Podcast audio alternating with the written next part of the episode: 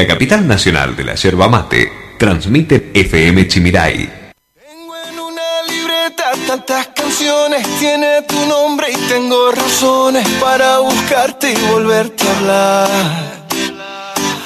Dice en esa libreta sin más razones, la hora y la fecha y dos corazones y dice calle San Sebastián. Y si tengo que escoger, me quedo, me quedo contigo. Y yo vuelvo a San Juan, Yo bailo, yo bailo contigo y si te tengo que olvidar, tú sabes que no va a pasar y si te vuelvo a ver, me quedo, me quedo, me quedo, me quedo, me quedo contigo. contigo desde Alaska a Buenos Aires, contigo desde Londres hasta Nueva York. Maldito castigo le grito al aire. Si yo sé que contigo siempre estoy mejor. Tengo. Y yo quiero bailarla bien apretadita, carita con carita, cosita rica.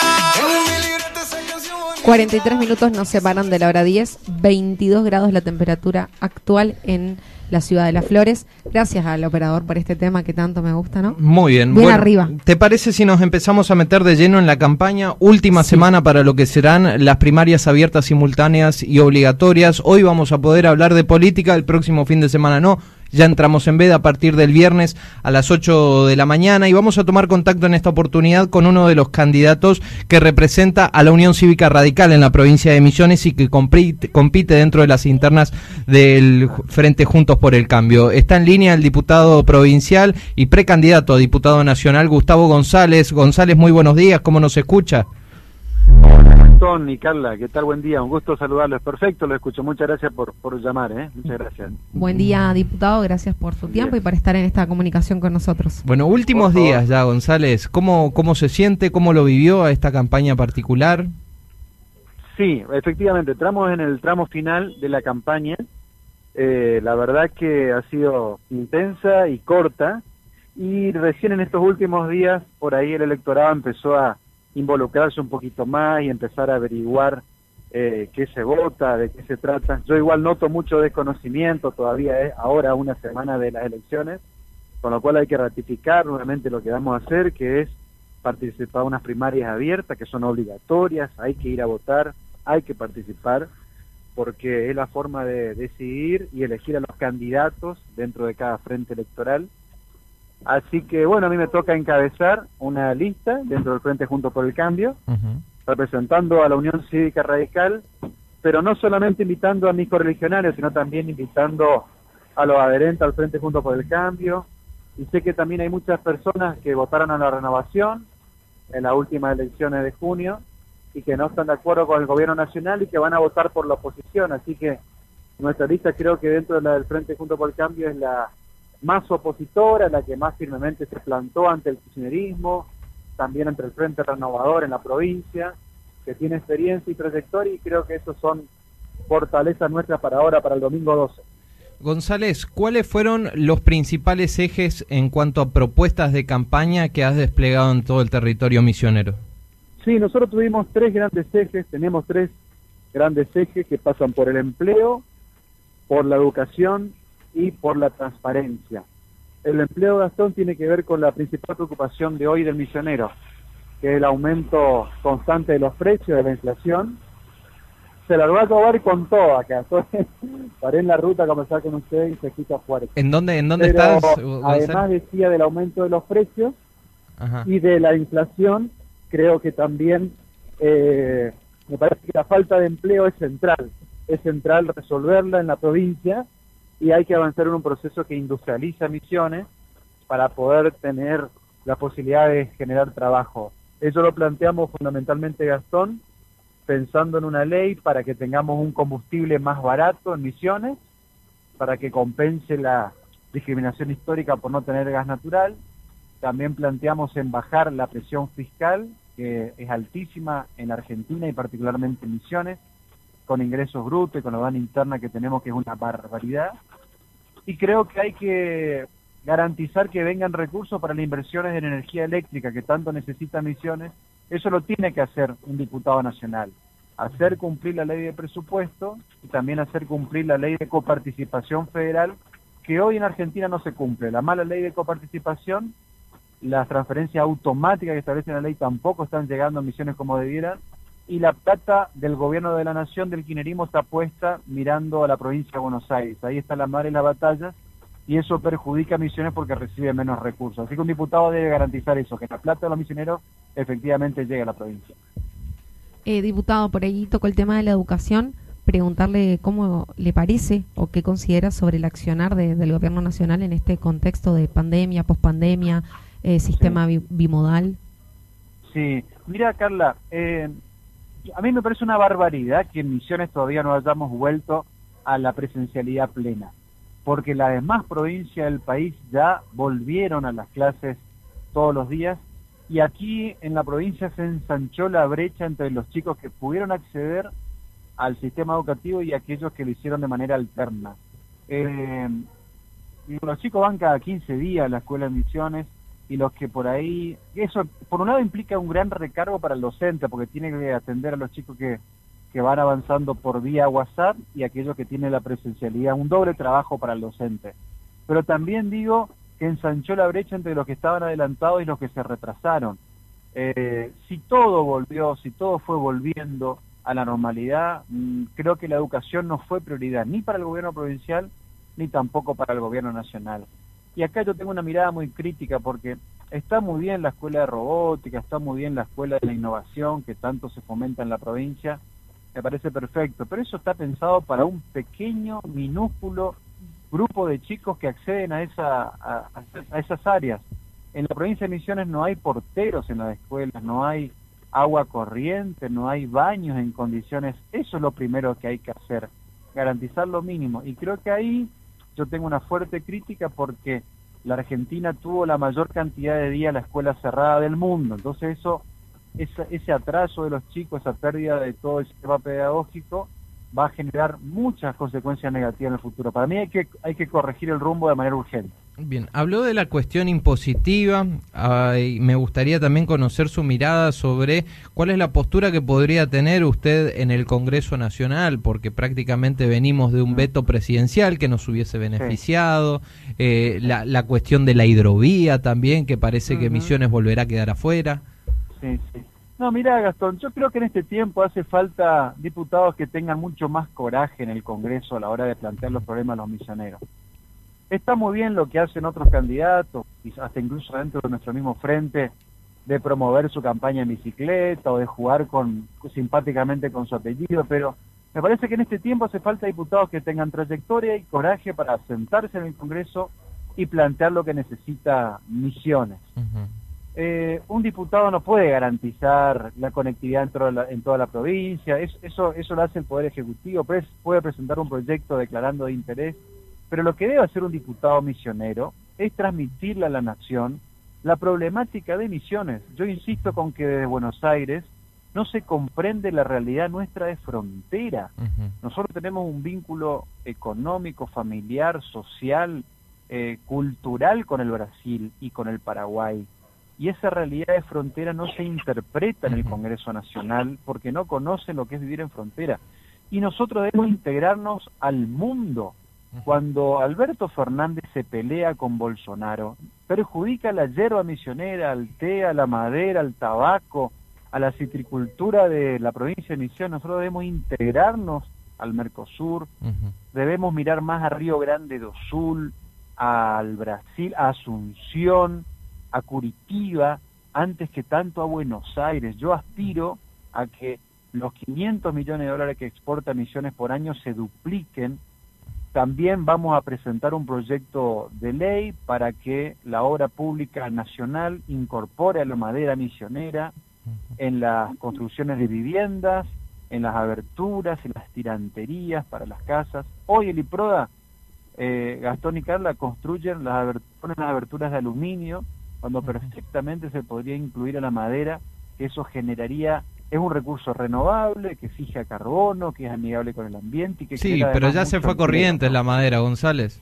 Pero fíjate vos lo que pasó con, con la tasa forestal que se le pone a corriente, es una barbaridad, porque el 80% de los aserraderos de la zona sur se eh, proveen, de la zona sur de Misiones, digo, se proveen de madera que viene de corriente.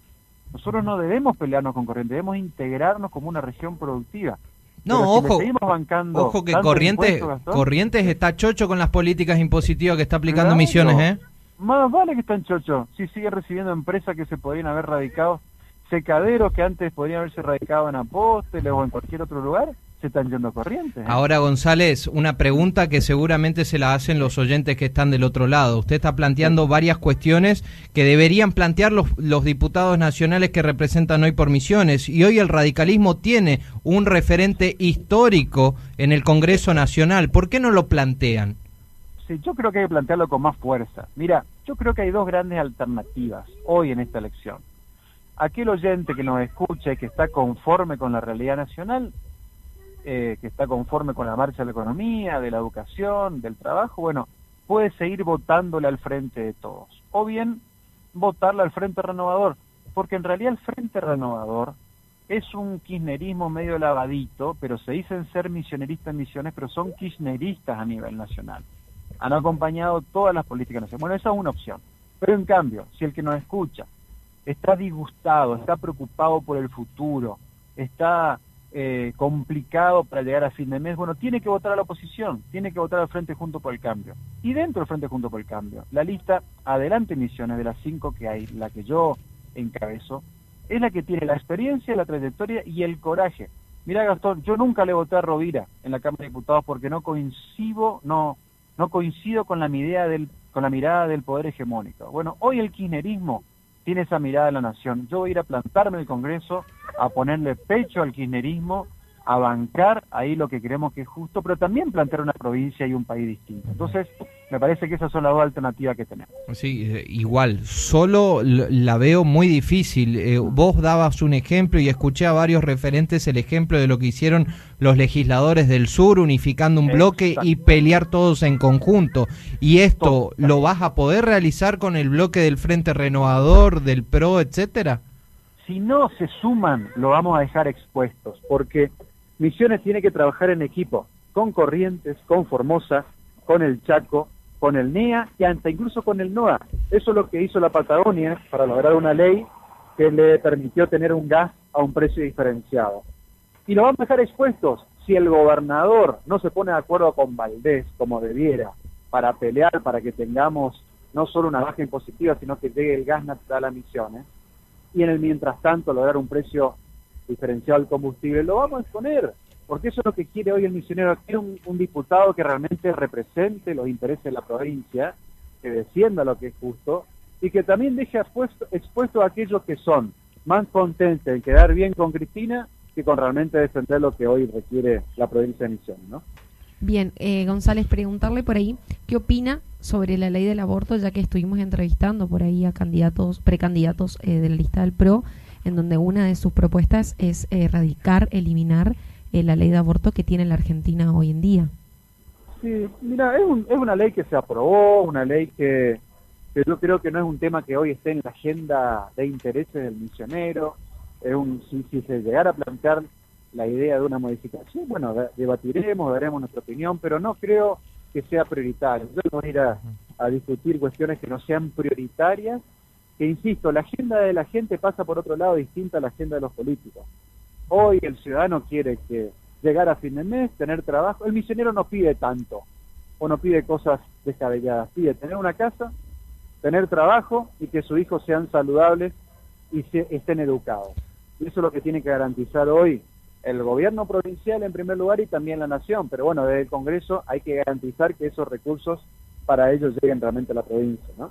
Sí, ni hablar de, de mejorar la inserción en el mundo laboral para tantos jóvenes de la Argentina que hoy deciden irse de nuestro país, me ¿no? encanta, Carla, hablar de los jóvenes porque hoy en la Argentina hay medio millón de chicos menores de 25 que no estudian y que no trabajan. Y además de ello, Carla, el 80% son mujeres. A la mujer le pega más fuerte la falta de empleo y la falta de poder continuar González. su proyecto personal de vida porque tiene que ocuparse por mandato histórico de otra. Ah, González, creo que se nos está- cortando, no sé si no tiene muy buena señal. A ver. Hola. la capacidad laboral de, de la masa Bueno, eh, porque la mujer por la misma tarea que realiza cobra menos que un varón y eso eso no debiera pasar en la Argentina. Porque la mujer joven además tiene un 25% más de posibilidades que el varón de vivir en la extrema pobreza. Bien. Tenemos inconveniente en la comunicación. A, ver, González. La mujer puede vivir en condiciones de igualdad que el varón y tener la misma posibilidad. González se nos entrecorta por ahí, está en ruta, lo, entendemos y le dejamos estos últimos minutos ya para eh, hablarle al electorado apostoleño, al electorado de la zona sur de la provincia de Misiones, en el cual tiene dos candidatos dentro del radicalismo para elegir. ¿Por qué es usted y por qué no Arjol, por ejemplo? Bueno. Yo en primer lugar eh, me dirijo a mis correligionarios, yo represento a la Unión Cívica Radical, quiero invitar a, a ellos a que nos acompañen. Soy diputado radical, me acompaña Anita Minder, quien también es diputada del radicalismo. Me tocó ser candidato de la Unión Cívica Radical en el año 2015. Nadie duda de que el radicalismo está representado en nuestra lista. Pero además también me dirijo a todos los adherentes al Frente Junto por el Cambio. Aquí no se trata de cuestiones partidarias, nuestra lista integra a Rolando Rubleski, un hombre del peronismo en tercer lugar, que fue concejal, que fue titular del PAMI. Interpretamos y hacemos una síntesis del espíritu del Frente Junto por el Cambio. Pero también, Gastón y Carla, invito a muchos renovadores. Yo sé que hay muchas personas que votaron la renovación en junio, pero que no están de acuerdo con la marcha del país, que no son kirchneristas y que no van a acompañar este modelo nacional. Misiones necesita diputados que tengan trayectoria, experiencia y coraje para plantarse delante del poder. Como lo decía, fui un firme y claro opositor a la renovación porque Misiones tiene sin resolver problemas históricos que a pesar de todo el poder que ha tenido la provincia, el gobierno provincial, no ha resuelto. Y siempre fuimos una voz claramente opositora, con ideas y con propuestas. Lo mismo voy a hacer en el Congreso Nacional y por ello creo, con mucha humildad, que somos la mejor opción para este 12 de septiembre y lo invitamos a todos los amigos de Apóstoles, de toda la zona sur, a que evalúen y a que acompañen nuestra propuesta de la oposición dentro de la oposición, sin, sin medias tintas y, jugándonos en serio. Así que nuevamente muchas gracias a ustedes por el contacto y un gran abrazo y que el 12 de septiembre la gente vote, participe, que se definen muchas cosas, no es lo mismo votar que no votar, siempre alguien elige por nosotros y qué mejor de poder votar opciones consistentes, firmes y que tengan propuestas serias. El mejor de los éxitos, González. Eh, estaremos tomando contacto seguramente luego de lo que serán las pasos. ¿eh? bueno, ustedes muchas gracias también por la cobertura de este tiempo y creo que hicieron un gran trabajo también en difundir la, la distinta propuesta de los candidatos y eso es lo mejor, que la gente tenga información que conozca la propuesta de cada uno y pueda votar de la manera más informada posible. Un gran abrazo, ¿eh? Buen fin de semana. Muchas gracias. Gracias. Gracias, ¿eh? Lo escuchábamos al precandidato a diputado nacional dentro de lo que es la interna del Frente Juntos por el Cambio aquí en la provincia de Misiones, representando al radicalismo, el diputado provincial Gustavo González. H723, Chimiray FM, tu compañía de cada día.